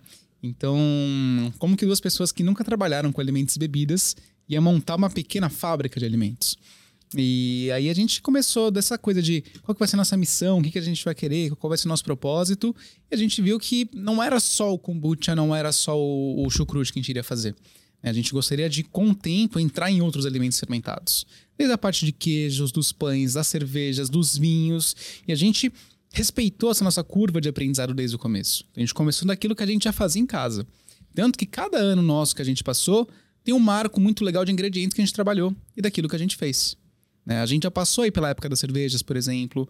Passamos ah, dos refrigerantes de frutas. Já fizemos e vendemos muito pão, bem antes da pandemia, né? Você lembra disso? Lembro. Então, e, e cada ano a gente entrou nessa, né, também numa era, digamos assim, dos fermentados orientais, quando a gente começou a fazer o miso. Então a gente fez miso do que você pode imaginar. Porque o miso não precisa ser só soja. Exatamente, saiu miso de cacau, Miso de cacau. de banana verde, de lentilha, de grão de bico. Mas aí quando você faz esses missos diferentes, Aí a base teste pra saber se ficou bom, Mitsushiro, é, uma- é a sopa ou você já pegava esse misto pra tentar fazer uma outra coisa? Ah, na boca. Comer Provar. puro direto. E também mandando pros amigos que já são chefe de cozinha poder provar. né? Tanto que. De o- pupunha. É, porque justamente é isso, pensando como técnica, é, a soja é muito proteica. Podemos trocar então essa proteína da soja por algum outro grão? Sim. A gente pegou tudo que a gente tinha ali, não só de grão. né? recentemente, a gente está fazendo agora na Bahia, com Caco Marinho, uma pesquisa de um, de um garum, né? Um molho, o garum que é geralmente é de peixe, né? com é, folha de, de, de mandioca. Da, da, da, da, da maniçoba, Uhum. digamos assim. Então, a gente tem essa coisa de desmontar o que a gente chama de um alimento pronto, separando receita da técnica e depois a gente cria uma nova variedade aí. E a, e a comunidade japonesa não ficou brava por causa do miso de coisas diferentes? Eles não ficam bravos, eles ficam no mínimo curiosos para poder saber o que, que saiu. Todo mundo muito curioso. Acho que eles já estão mais calejados com os Então. temakis de doce de leite, com... Isso é muito pior. Nossa, nigiri com cream cheese. Até eu falo, não, cream cheese não, gente. Então eles já estão meio que calejados. A gente ainda está começando a entender. O... Assim, eu tenho uma curiosidade de imaginar qual que vai ser a primeira comida coreana que vai abrasileirar de vez e vai. Vai o, o que, o, o que o brasileiro transformou, por exemplo, com a comida japonesa, o que ele fez com o estrogonofe, o que ele fez com a parmegiana, por exemplo, né? Eu fico imaginando o que, o que, que vai ser agora com a nossa comida coreana. Toma cuidado que vai sair um quinti com balinhas, minhoquinhas ácidas, umas coisas assim. É, Eu, eu chutaria que a comida coreana que vai começar a ter em outros lugares seria o bibimbap. E bibimbap, na verdade, ele é, é muito... Qualquer lugar do mundo dá pra fazer, basta ter aquela a forma de, sei lá, um, um óleo... eu O óleo de gergelim é uma pasta de pimenta, por exemplo, e misturar virou bibimbap e dá pra fazer com qualquer legumes da estação, né? Eu acho que é mais fácil. E aí depois eu vou começar o bibimbap com cream cheese, o bibimbap com, com aquilo que o brasileiro... catupiry, né? Por exemplo. Na Coreia já tem com queijo também, por exemplo. E aí, vocês começaram então a fazer os fermentados orientais também, asiáticos, A gente passou, shoyu. exato. E agora a gente tá nessa era dos alcoólicos de frutas, né? Então, é, vinho também é só de uva. Quando você questiona também na, na história da onde que da uva, da uva, da onde ela vem, os países o que eles tinham de frutas para poder fazer bebida alcoólica, você descobre que a uva, poxa, hoje em dia, como o Fê sempre fala, rola uma cabernetização dos vinhos. Tudo tem que ter o mesmo sabor, o mesmo gosto, o mesmo cheiro, em prol de alguma grande indústria que falou, que ditou a regra no mundo. Só que não. Recente, né? É. Regra recente. Regra 50 recente. anos de padronização. Exato, né? E que vi- virou a verdade absoluta, né? Pois é. Então, a partir desse questionamento que a gente faz é, da origem desses alimentos, né, e também da receita e da técnica, é quando a gente começa a aplicar nos ingredientes brasileiros, principalmente, que é o que tem ao nosso redor. Como é que chama aquele fermentado de mandioca, que é líquido? Tucupi. Tucupi. O que, que é o tucupi? Ele dá pra fazer kimchi com ele, com uma base de kimchi, por exemplo? Se você permitir, a gente faz, com certeza. Vocês nunca pensaram nisso antes? Não provoca a gente. Ai, Deus, a gente que tem que segurar. Mas a mandioca, como é que é o processamento básico da mandioca, né? Que os indígenas brasileiros fazem? Eles ralam a mandioca, espremem ela num equipamento chamado tipiti, é uma prensa de palha. E o que, líquido que escorre dali se chama manipoeira. A manipoeira tem uma fécula ali que não é hidrossolúvel, que não está dissolvida na água. Ela afunda e vai para o fundo. Esse fundo é o polvilho, o polvilho doce, que se fermentado vira polvilho azedo. O doce, se cozinhar, vira goma, que é o que fica no fundo da cuia de um prato chamado tacacá com tucupi. Então tem a goma, tucupi, jambu, camarão seco e tudo mais. E voltando ali no líquido sobrenadante, né, quando decanta a fécula, essa é a manipoeira que fermentada e cozida com alfavaca, coentrão, que é a chicória, né? Jambu, alho, Jam- Jambu não, alguns colocam jambu. Alguns. Bom, aí é igual kimchi, mas normalmente não, não ferve com jambu. É, pimenta de cheiro, alho, um pouco de sal, que também não, existia sal. Aham. Não existe sal, né? Ah, é muito recente isso. Isso fervido é o tucupi. E aí, naturalmente assim, costuma-se usar o tucupi pra fazer o quê? Tucupi é chamado de shoyu brasileiro, né? Tá. É um molho que tem principalmente umami, muito aminoácido, tem esse gosto de quero mais. Tem uma u- acidez Usa pra presente. temperar coisas. É. Você pode fazer um pato no tucupi. Ele é fundo de pratos, ele é um molho. Tucupi. né? Ah. Só que ele é muito menos salgado do que um shoyu. Um shoyu você vai brincar de 8 a 14% de sal. né? E o tucupi vai ter o quê? 2, 3% ou Quando tem, zero não sal. Tem, é. Só Então- que o ponto similar entre eles é a acidez. Tá. O Então, tucupi original não tinha sal, que não existia sal. Então na verdade, isso é provocação, mas não é fazer o kimchi com tucupi, mas talvez um purgogi com tucupi. O purgogi que é, o churrasco coreano, aquela carne bovina temperada com shoyu e açúcar. Sim. Então seria trocar o shoyu pra, pelo tucupi para tentar Sim. ver o que, que sai, na verdade. Sim. Sim, Entendi. acho que daria super certo. E eu tô lembrando aqui, alguém fez recentemente, eu provei um kimchi que no lugar do shoyu colocaram um tucupi. É que o kimchi naturalmente não costuma ir shoyu, não vai shoyu, né? O, o óleo, o, No, no, no kimchi. é, do kimchi. Tanto que assim, a minha, a minha sogra, quando ela veio pro Brasil, é, ela não sabia fazer kimchi. E aí, quando ela viu a necessidade de aprender a fazer kimchi, ela ligou pra mãe dela perguntando quanto de óleo de gergelim tem que entrar no kimchi. E a, mãe, e a, minha, a mãe da minha sogra falou assim: que absurdo, como assim? Não vai. Aqui na cabeça dela, toda comida gostosa vai de gergelim. É, mas é no Entendeu? final, né? então, mas, Senão oxida. é, mas assim, eu falei besteira? Vai shoyu? Não, no, não, no não? Eu já vi receitas que A vão. gente coloca. A gente coloca. Ah, nesse daqui. Esse Sim. tem, por Ah, exemplo. entendi. É. Que seria Mas- pra fazer o papel do quê? De uma sal, numa salmo, ajudar na salmoura, é isso? Não. É Sal? Tempero. aumentar, Tempero. aumentar o mame porque não tá indo molho de peixe. O papel do molho Ah, de peixe é trazer o mame. entendi. Então o shoyu ajuda. Entendi. Nossa, mas assim, é. Talvez agora que eu ouvi, talvez eu vá tentar buscar o show aqui, mas eu não Sim. senti. Mas não é Mas muito, é, é não. Aham. que vai. É Não- ele pouquinho. não é salmoura que a gente coloca. A salmoura Entendi. vem da selga espremida E Tá. sal. que sai ali da, da, da água. É, não que entra água aí. Todo esse líquido não é a- não, não entra água, é fora dos vegetais. E aí aquela ideia inicial, então, de começar a fazer vender kombucha é onde vocês estão nesse momento, depois de oito anos. É o nosso carro-chefe onde a gente ganha dinheiro. A gente faz kimchi por prazer e alegria e as pessoas ficam bravas quando sai do site. Assim, eu lá, gente, aí vai ter que fazer mais kimchi, porque dá muito trabalho. A gente faz por amor, assim. Só que isso é recente também. Desde o começo, quando a gente começou, a gente virou marca em 2016. Poxa, era, a gente fazia 30 quilos de conserva, durava um ano. É. Hoje, Agora é 300 quilos não desespero, dura um assim. mês. Mas a gente não, eu não- a gente não ganha dinheiro fazendo kimchi. Porque é, um, é pra gente aprender a valorizar. Sabe, eu até brinco, Sim. assim, que eu, eu falo, né? Os coreanos ficam bravos quando eu falo que restaurante coreano é muito barato. Porque, assim, pelo tanto de comida e pelo traba trabalho que dá pra Nossa. fazer. Porque isso que tá aqui na mesa, a gente. não- tá- lógico que tá na conta, mas na verdade não tá na conta, assim, esses acompanhamentos, esses kimchis. Você compra lá um bibimbap, um bulgogi, tudo isso aqui é obrigação vir. Sim. Que- E é uma, uma baita obrigação cara e difícil de fazer. Porque na verdade. demora. Eu até, assim, desculpa amigos japoneses, eu até brinco, assim, que eu não entendo como alguém paga 800 reais no MKC, num 600 reais, por exemplo, num cara que não usa nem gás, né, pra fazer, porque é só peixe cru e cortando com a faca, no máximo tem um arroz, né, gente? O que, o como demora pra fazer comida coreana, assim, e é muito mais barato, aí os caras ficam quietos, senão o restaurante coreano fica caro, né? Porque os restaurantes coreanos, assim, a grande maioria, como é que eles especificam os preços? Poxa, mas o vizinho vende por 50, eu não posso vender por 60. Eu vou ter que vender por 50. Ele nem sabe se está ganhando É dinheiro uma questão ainda. cultural, né? É. Do, do- do E quando a comércio. gente fala de fermentação, de um produto fermentado, tem uma outra dimensão que é a dimensão tempo. Custa caro deixar parado ali 300 Exato. quilos, é um IPTU. Ali você vê um centímetro de altura, é IPTU que você tá É pagando. verdade. e meu aluguel, a gente paga aluguel. Então tá aqui dentro esse preço. E aí o. E assim, mas como os restaurantes coreanos, agora que eles estão começando a atender não coreanos, mas ele foi durante muito tempo um restaurante que tem que atender as pessoas de casa, ah, da comunidade, a comparação é sempre assim. Você pagaria 50 reais para comer uma coisa que você come em casa? Né? E aí eles não conseguiam subir esse Sim, preço, entendeu? Sim. E agora tá vindo o público que não vai conseguir comer isso em casa. Por isso que agora eles Sim. vão começar talvez a esperar um pouco mais aliviado no final do mês, assim, na hora de fechar a conta, né? Sim.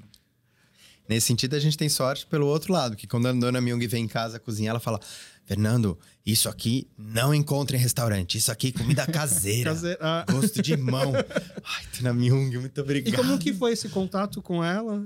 Primeira vez, aliás, quando a gente aprendeu a, a comer comida coreana, fomos. Aprendeu No... com ela, né? A versão dela. Paulo Shin convidou a gente.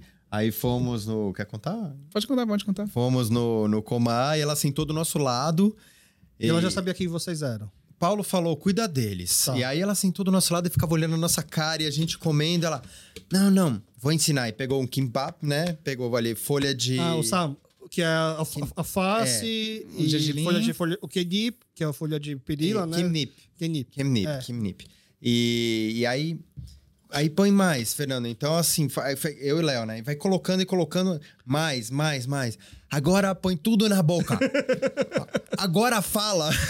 Coreano come com boca... Fala com boca cheia. É assim que tem que... Fala. E ela ficava olhando na nossa cara. assim. Nossa, foi tão boa. Olha, dá vontade de chorar. Arrepio com essa mulher. Mas, Foi- mas você já tinha comido comida coreana antes? Sim. Já, Já, já, já, conhecia já. comida Sim. coreana? Já estavam já, já tavam produzindo kimchi também, não? Naquela época? Sim, tanto que a gente levou pra Ah, para ela pra perguntar. Que Myung, ela- isso é um kimchi? Ela. É, kimchi de verão. ela é o máximo. Mas é, ter as. Depois a gente foi tendo acesso a, a- a essa comida mais. Porque por mais que você queira, você vai num restaurante coreano, é como num restaurante japonês, assim. Você vai lá, tá, tem churrasco, aí vem umas. É muito mais do mesmo, assim. Eu tô falando Aham, a aham. minha experiência, que é super ignorante, tá? A gente quer ir É que, num é, res- que, é que é a página 3 do, do cardápio. Ex- que, que é- não Exato, dá tempo de exato. vocês chegarem, provavelmente. Exato. O o ocidental não chega ali. E quer o. Ah, o que, que é comida que não sabe? Mesmo como comida japonesa. Mesmo como é também a comida brasileira fora do Brasil. Então, com Muito mais ela, que feijoada, né? com ela, a gente começou a fazer, por exemplo, doenjang, que Tá. é o shoyu coreano. Ah, não, a, a miso coreano. A pasta de soja. A pasta de soja, desculpa, doenjang, doenjang. aham. Mas que, cujo, o líquido que sobra é o shoyu, Ah, tá, que aquele que- chama... O kanjang? Não. Esqueci o nome. Tá. E também o vinagre coreano. É, deixa eu... É, aí você conta o vinagre, só O que, que é o vinagre coreano? Então fala, do meio. Terminei que eu já Deixa eu- conto. Vamos, é, eu só queria contar que é muito bonito o doenjang, que é o miso, e que sai, sai as duas coisas, sai o miso e sai o shoyu, né? Que eu Tá. não- é, então você pega e cozinha a, a soja e faz um bloco, tipo um paralelepípedo de soja e pendura. Sim, deixa lá. É, que são os Acho que é me, me, meiju. me, me-. É Uhum. lindo isso, gente. Você tem que procurar na internet, quem não conhece, pra ver o processo. Então você pendura e aquilo come- começa a secar e rachar e mofar. E Dona Myung fala: não, se aparecer ponto laranja e vermelho, é sorte. Tá, Dona Myung, eu sempre aprendi que isso é meio errado. Eu falei com um monte de gente da universidade. E assim, dona, mãe de Dona Myung, mais de 90 anos de idade, come isso desde criança. Quem que é os caras?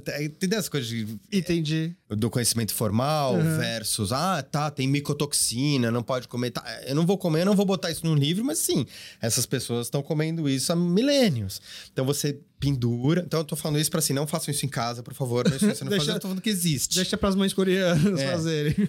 Aí mofa. Quando mofa esses blocos, é análogo ao miso mesmo japonês, que ali você tá colocando, inoculando um aspergillus oryzae, né? Que é um fungo lá que já tá domesticado. Aqui são fungos filamentosos, um mofo ahn, selvagem que tá ali, que, que, que tá no ar.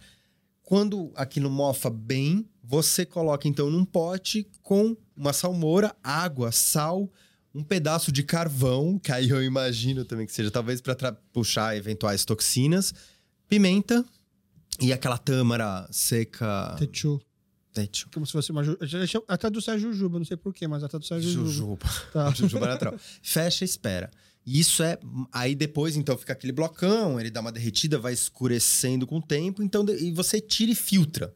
Aí você tem o líquido para utilizar como um shoyu, Uhum. muitas aspas, e a pasta, que é o doenjang, Uhum. Que é um miso coreano. Né? A diferença é que não vai arroz comparado com a japonesa e, a- e- e- o mofa é selvagem. Primeira vez que eu fiz isso também, com Dona Myung me ensinando do meu lado. Sabe assim, você vai se sentindo Jedi? né? Obviamente eu não me sinto Jedi de nada, mas assim você fala. Karate Nossa, Kid e Sr. Miyagi, talvez. elas, total, Sr. Miyagi. eu, Nossa, muito obrigado, aprendi mais uma coisa. É muito gostoso aprender as técnicas de fermentação da cultura coreana. A outra coisa que a gente fez foi o Meshiushong. Ah, o- da, da base de ameixa verde. Isso. Isso que é o seria o que é o vinagre que você tá falando? Que a gente aprendeu como sendo o vinagre coreano, né? Tá. Que é essa mistura de um para um em quantidade da, da mexa, né? Para açúcar, põe num pote e fecha. É, porque eu achei estranho falar vinagre, porque ela é super doce, né? Mas ele tem um tom bem avinagrado, né? Ele fica acético. E dá uma vinagrada. Não é da ameixa isso. Também Hum, tá. tem acidez É uma da acidez ameixa, cítrica. que é cítrica. Mas é da, é da fermentação. A fermentação traz Tanto que é muito curioso porque você vê que acética. São o açúcar ali vai tirar a água de dentro da fruta. Tanto que ele fica super líquido, bem Aham, viscoso, aham. porque é muito açúcar, né? Tem um pouco de fermentação acontecendo ali. Então você vê um pouco desse açúcar virar álcool e depois o vinagre, o ácido acético. Então ele é um vinagre naturalmente muito doce, sem adição de açúcar depois que ele avinagrou. Né? E que, nossa, a gente lançou isso recentemente e foi um dos maiores sucessos que a gente teve. E todo Ah, é? mundo querendo fazer. É, uma- o problema é que demora Mas a pessoa faz o que com isso? A grande dúvida.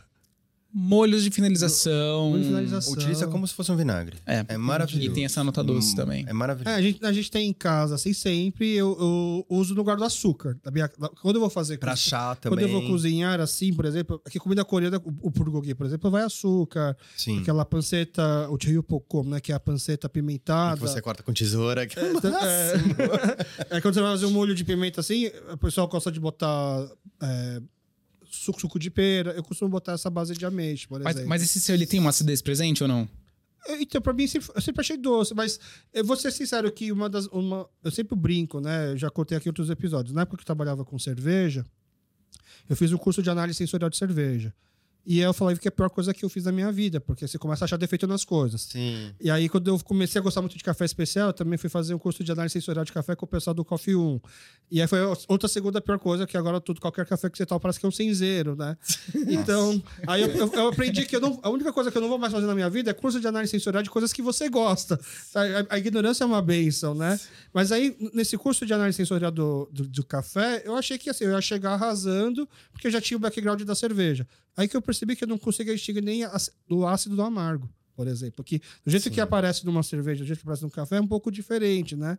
E aí eu provavelmente devo ter achado doce, mas devia ter uma acidez bem presente lá. Eu, eu digo porque eu provei alguns industriali- é, in- in- industrializados, esse vinagre coreano, que não tinha acidez. Aham. Era uma calda super doce, Tá, tipo um licor. um licor, um É, xarope. xarope. Porque não tem álcool. É, então nesse vai- caso que a gente fez, Ana Myung falou que realmente chegou no ponto que seria o vinagre, porque ele tem o sabor Tá. do vinagre e também tem uma coisa muito frutada Aham. e super doce. Tem esses três componentes ali saltando Entendi. em níveis iguais. Será que tem ainda pra, pra poder mandar pra ele? Eu acho que eu fui procurar hoje pra trazer em casa, não tem. Então eu tenho escondido. E aí, mas assim, obviamente vocês não vão se contentar só com os kombucha e vocês devem ter já planos para fazer mais coisas agora na fábrica. Ter a gente tem, fazer a gente não vai nesse momento. Não, a gente tá nos últimos dois anos, a gente deu uma guinada para as bebidas alcoólicas a partir de frutas brasileiras. Tá. Poucas delas estão previstas na legislação brasileira, como é o vinho. A gente não pode chamar de vinho um fermentado de acerola. Por que não pode? Na legislação, e até tá certa, tem uma coisa que é a padronização. Tá. As coisas têm nome, então. Né? É bebida alcoólica à base de. É, vinho é só de Fermentado uva, essa é a questão. Tá. Mas será que eu não posso dar nome para um específico de acerola ou de ou uma cidra? Cidra de carambola. Que, Não existe. que seria maçã e pera, na verdade, cidra. Só maçã. Só maçã. Cidra é só maçã. Se tiver outra fruta, ela é mista. Nem pera. Tá. né? Na, na Europa tem, chama poiré, Uhum. né? Perada, sei lá. No Brasil tem perada. tem perada? Na lei? tem. Ah, então. É, mas, por exemplo, o que a gente faz as bebidas gasificadas de outras frutas, que é um fermentado alcoólico de alguma coisa, a gente tá começando a criar esse nome que é borbulhante. Porque espumante Ah. também é só de uva, então. Entendi. E a borboleta é bem mais legal. Bem mais legal. Aí você já se descola dessa coisa do vinho, o cara não vai procurar uma uva Cabernet Sauvignon no meio, porque não tem. E vai falar, puxa, uma bebida de carambola fermentada e gasificada. Legal, um borbulhante de fruta. E a legislação brasileira mudou de um tempo para cá em relação à flexibilidade, em relação a aceitar coisas novas. vem mudando cada vez mais, isso que eu acho muito interessante, né? Essa abertura que a gente teve, por exemplo, a poder escrever a pique da kombucha no Brasil, é uma coisa muito nova, né? A lei de bebidas do Brasil, do Brasil a base dela inteira ainda é de 1960 e poucos, né? Ou seja, muito antiga e ela vem importada da, da americana. Então, se você pega, por exemplo, a definição do que é um vermute, o vermute vai ser um vinho com uva de mesa, que é- são as uvas de sobremesa que a gente compra, né? E tem que ter losna, artemisia, como principal botânico de tempero. Mas não é um botânico- fácil de achar aqui. Exato, Não não é é brasileiro, sendo que você tem outros botânicos de amargor que poderiam suprir esse papel. né? Então, Jurubeba. Jurubeba, catuaba, né? Que é o que a gente faz aqui, por exemplo. Nesse vermut aqui, a gente. Esse foi o primeiro que a gente fez. A gente não quis se descolar muito. Que foi com vinho de uva Bordeaux. Mas os botânicos que a gente colocou de tempero, né? Vermute é um vinho temperado, né? Fortificado. Ele tem um teor alcoólico mais alto, que você adiciona álcool, e você tempera esse vinho com botânicos da sua região. Pelo menos é assim a teoria é, na Argentina, na Espanha, em cada país vai ter a sua composição. E nem todos eles levam Artemisia como principal botânico, né? Aqui no caso, a gente colocou catuaba, pimenta de macaco, jatobá, jurubeba, sabugueiro, gengibre, caça imperial e imburana. Mas aí quando você vai formar essa receita, você lista tudo que você quer botar e aí você vai botando? Ou... Porque eu acho difícil você ter feito a receita e falar assim: hum, faltou um pouco de pimenta do macaco. Vamos botar pimenta do macaco? Aí é uma coisa muito brincadeira sensorial. Né? Base vínica, potinhos abertos, sem cheiro de um, de outro. Começa a pingar, essa bruxaria com fé. É uma alquimia. É o inferno. Eu escrevi um livro sobre isso. Então, um capítulo. Tem mais em casa, tem mais de 200 botânicos. Você abre um armário, tem 200 potinhos ali. E é uma árvore gigantesca ali, mas realmente, quando você aprende essa coisa da, da roda, do- dos aromas, Aham. né? Quando você vai estudar, você entende e quando você começa a criar intimidade com esses botânicos, você pensa, tá, o que que tá faltando aqui? E é uma das, das brincadeiras que a gente faz em casa, a gente tem duas suqueiras aonde a gente mistura os vinhos que sobram ou outros fermentados de, de frutas e depois vai falando, ah, né, o que, que que uma roda de sabor? Você tem ali, por exemplo, os gostos principais, né? Doce, amargo, ácido, salgado e umami. Ah, mas você tem também no nariz, né? Você tem o amadeirado, o terroso, o resinoso, o frutado. Aí dentro do frutado você tem o tutti-frutti, você tem o cítrico, você tem o você vai abrindo. Uhum. Então você pensa, para onde que eu quero esse negócio? O negócio é mais fechado ou mais aberto? Tá faltando madeira. O que, que é madeira? Tá faltando casca, raiz ou, Ou, se não, folha? outro lado, tá muito doce. Precisa ba- ba- abaixar esse dulçor. Ou agora ficou muito floral, vamos colocar alguma outra coisa. Ou para poder é, ressaltar essa flor, ou apagar um pouco ela. Nessa brincadeira já foram é, produzidos com rótulo mais de 15 vermutes na companhia. E hoje a gente tem nove em linha. Nove. Sendo que, na verdade, quatro são de, de, de vinho, de uva, né?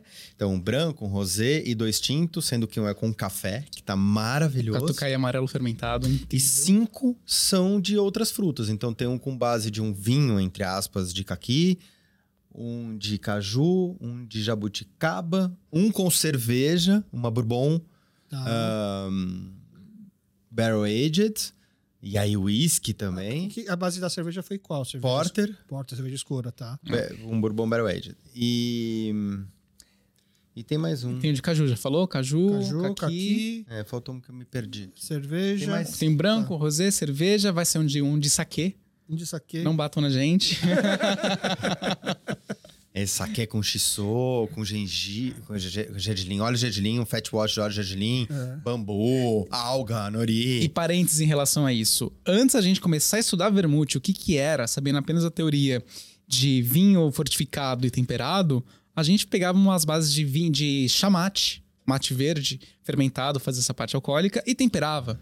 Então a gente já fazia as nossas versões de vermute desde 2016. Sem saber que era um vermute, Sem exatamente. saber, Tupiniquins. exatamente. Como sempre existiu, né? Que são os lambedores, são as garrafadas. Outro parênteses, só ainda nesse saque, até para diminuir a nossa culpa da apropriação cultural, quem pediu pra gente fazer foi o Márcio, que é um chefe, quer dizer, dono do restaurante Sítio 17 em Santos, que tem origem japonesa. Então foi um japonês que pediu, "Já, vocês podem fazer uma versão disso aqui? ó? Hai. Já, Vamos É. fazer. E ele tá mandando shiso pra gente. Maravilhoso. Aqui mesmo no Brasil, né, falando um pouquinho dessa questão de ingredientes, a gente tem provado uns sojus bem interessantes também, que não são feitos na- na- na receita original. Ah, é? É, fermentados com cana, por exemplo. Ah, o, so, o sochu, o, o, o destilado o japonês, que é 30, 40% de álcool, por exemplo. Isso. Tá.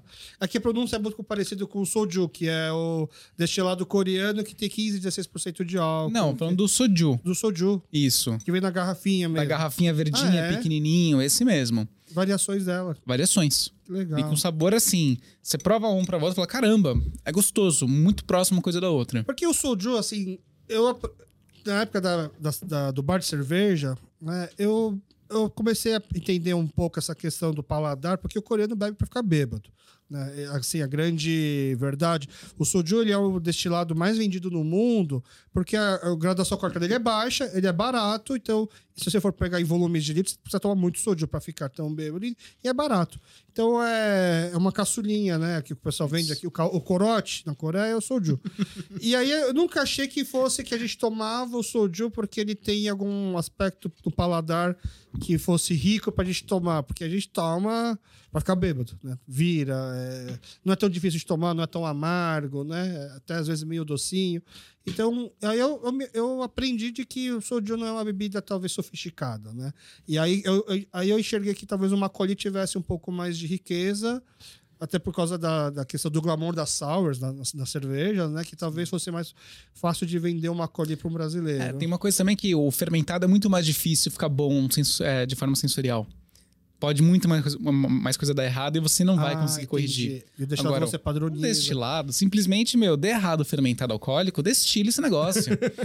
Sabe? Errou a destilação, destila de novo. Você vai desmontando esse álcool, né? Separar o álcool do mosto Facilmente. Eu, quando eu falava que a Smirnoff ela é triple destileira é porque era ruim de deixar bom. A matéria-prima é muito ruim, cara. É. O destilado de cana, que é a cachaça, é, um dos, é o único monodestilado. É o único.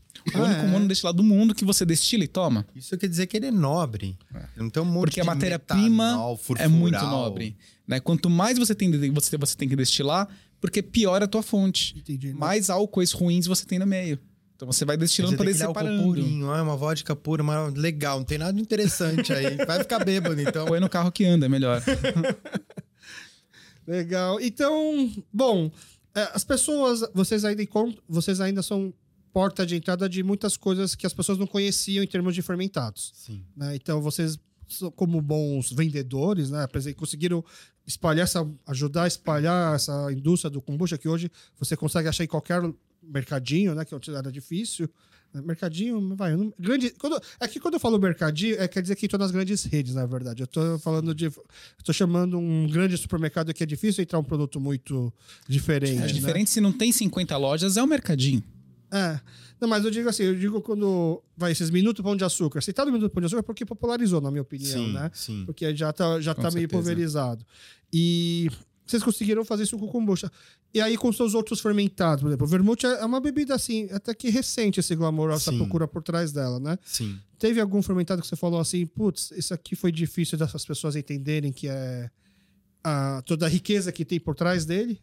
Você, você chutaria algum, assim, que vocês... Tudo que a gente faz no nosso dia a dia até hoje. e vocês não têm essa preguiça de ficar ensinando as pessoas? Assim? Eu, tenho, eu, quando eu tinha bar de cerveja, eu morria de preguiça de ficar explicando que não se toma trincando, que o colorinho faz parte, que não, que, é, que não é tão amargo, que não é tão azedo. é tanto que assim, depois que eu fechar o bar, eu não quero trabalhar com nada que tenha que ensinar o público como se consome. A gente, uma hora, assim, começou da preguiça recentemente então, o que a gente tem feito é mais provocar as pessoas a experimentar. Assim, antes de eu te explicar que isso aqui é um fermentado, o XPT é a prova. Mais vale um gole do que mil palavras. O cara fala, caramba, isso aqui é muito bom, o que, que é isso? Aí fala, ah, então tá bom, você quer ouvir? Você tá com tempo? Pega mais uma garrafa, então que a gente começa a conversar. E Bem, começa assim, né? Mas mesmo assim, tem o pessoal que tem paladar infantil que não entende toda essa riqueza que tem aqui e é, tá podre. É, então assim, então tudo bem continua lá provando, se abra aos pouquinhos para poder provar uma coisa, comece a colocar menos açúcar no suco de limão e de laranja, uma hora você vai conseguir chegar no teu paladar que aceite uma coisa um pouco mais orgânica, digamos assim. Entendi. E você também foi pegar por essa preguiça já? Eu, uh, eu você sou, é o cara que escreve os livros.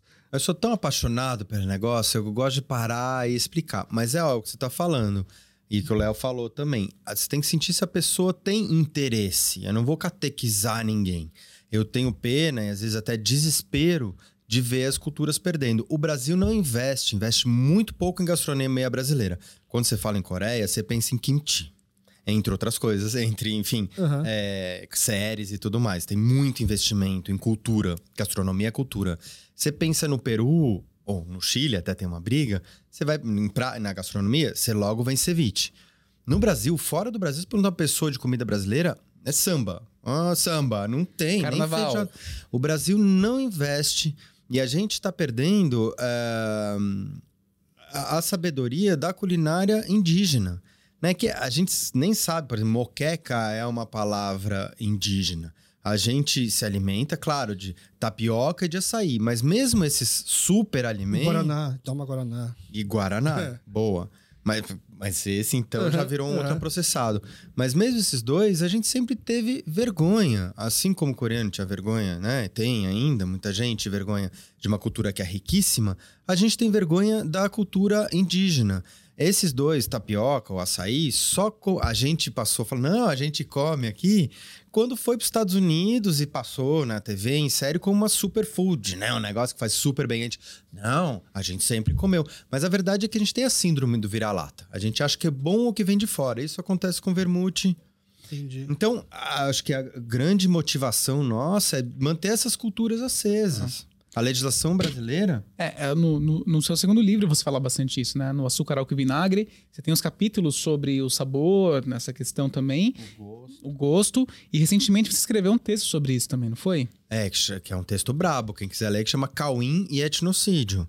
Cauim é uma categoria de bebidas alcoólicas que eram consumidas nesse lugar que é o que a gente chama hoje de Brasil, na América inteira, na América do Sul, né? Cuja base é de carboidrato são as raízes.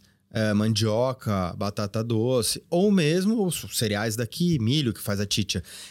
A titia, ah, o caxiri, cauim, pajuaru, tantos nomes, caiçuma, tarubá, nenhum deles está presente na legislação brasileira. A legislação brasileira não reconhece isso como bebida. Cauim vira o nome de cerveja Da Colorado. E está registrado. Então, o INPI, o no órgão que faz o registro de marcas e patentes, por ignorância, ou es- espero que seja apenas ignorância, liberou o registro de um nome eh, de uma bebida indígena para uma bebida que é feita com malte e lúpulo, que são dois botânicos que não são brasileiros. Nada contra. A gente ama cerveja, mas esse nome não pode. É um nome próprio. É igual você ter, por exemplo, ah, uma cerveja chamada vinho. Entendi. Vinho é o nome de uma categoria de bebida. Como é que você tem uma cerveja chamada Cauim? Aham. Ninguém sabe isso. Porque Se eu pegar um monte de vegetal, tacar um monte de vinagre em cima e falar que é quente, você vai acreditar? E sabe que meus pais, quando eles se mudaram pra Coreia, eu ficava tentando imaginar assim: ah, agora meus pais estão lá, vou tentar achar algum, algum comércio, alguma coisa que eu possa fazer para justificar as viagens. E aí eu pensei assim: ah, agora na Coreia, em cada esquina tem um café. E na minha cabeça, o que combina com café é pão de queijo. Aí eu pensei: ah, será que eu não vou conseguir botar o pão de queijo no mercado coreano? Vamos ver como se faz o pão de queijo. Aí eu me assustei que o pão de queijo devia se chamar pão de mandioca, na verdade. Não, não é um pão de queijo. Né? O ingrediente menos importante que vai lá é o queijo, não? Sim. Principalmente que é o polvilho azedo, que Aham. traz umami e tudo mais. E aí, como que você vai traduzir pão de queijo pra fora? Me incomodava, né? Porque aí você vai pensar, eu vou vender pão de queijo aqui na Coreia. E como eu já sofri em relação a essas perdas dos nomes do coreano para português, eu queria trazer uma tradução do pão de queijo que não fosse cheese bread, Sim. por exemplo, entendeu? Mas que pudesse ficar lá, pudesse ter uma cara de que é um, um produto brasileiro, né? E eu, eu, eu parei no nome, tipo, não consegui achar o nome. Aí eu comecei a entender, poxa, por que, que a gente não. Acho que se vendesse como se fosse um pão de polvilho azedo, e o que, que é polvilho azedo? Vem da mandioca. E seria não tem uma- glúten. Seria até mais rico, mais fácil de vender, talvez, não? Não, mas é mais difícil, agora eu entendi, né? É o fato de você ter que explicar pra pessoa o que, que é. É difícil É, mesmo. e, assim, o pão de queijo, acho que esse nome se mantém só até hoje, porque na fermentação do polvilho, polvilho azedo, tem muita nota de queijo, né? Uhum. Tem muito A cheiro. gente faz rosti de puba, que as pessoas acham que tem provolone. A puba Sem mandioca engano. fermentada E é sem isso. queijo nenhum. faz a mandioca, rala, é, fermenta, rala e frita, assim. um- Você fala que você colocou um monte de provolone no meio. A pessoa acredita. Nada. É, mas aí a gente vai comprar uma briga com Minas, falando que vamos mudar o nome de pão de queijo. né? Deixa pra lá, né? Melhor não, melhor não. Pra mim nunca vai mudar na vida. Acho que vai ser sem pão de queijo. É, mas, é, mas é mais ou menos isso que, né? A gente tá falando. Se você joga, pega a verdura, joga vinagre, você acha que acredita que é um kimchi, por exemplo? Eu posso pegar qualquer pão, botar queijo e. fa- Aí tá vendo o perigo, assim, né? Aí eu traduzo o pão de queijo como cheese bread. Aí lá fora começam a fazer pão com queijo e falar pão que é pão de queijo. queijo. É, nossa. Entendeu? Não, e se você pensar, acho que pão de queijo é uma das coisas mais vegetarianas que tem por aí, né? Porque falam que tem que, aliás, veganas. Porque muita receita não vai queijo. Dá pra fazer o pão de você queijo tá chamando- vegano, sem, Sem precisar botar um queijo vegano, na com verdade. a boa fermentação, por conta É, da fermentação por do polvilho. Total. Entendi.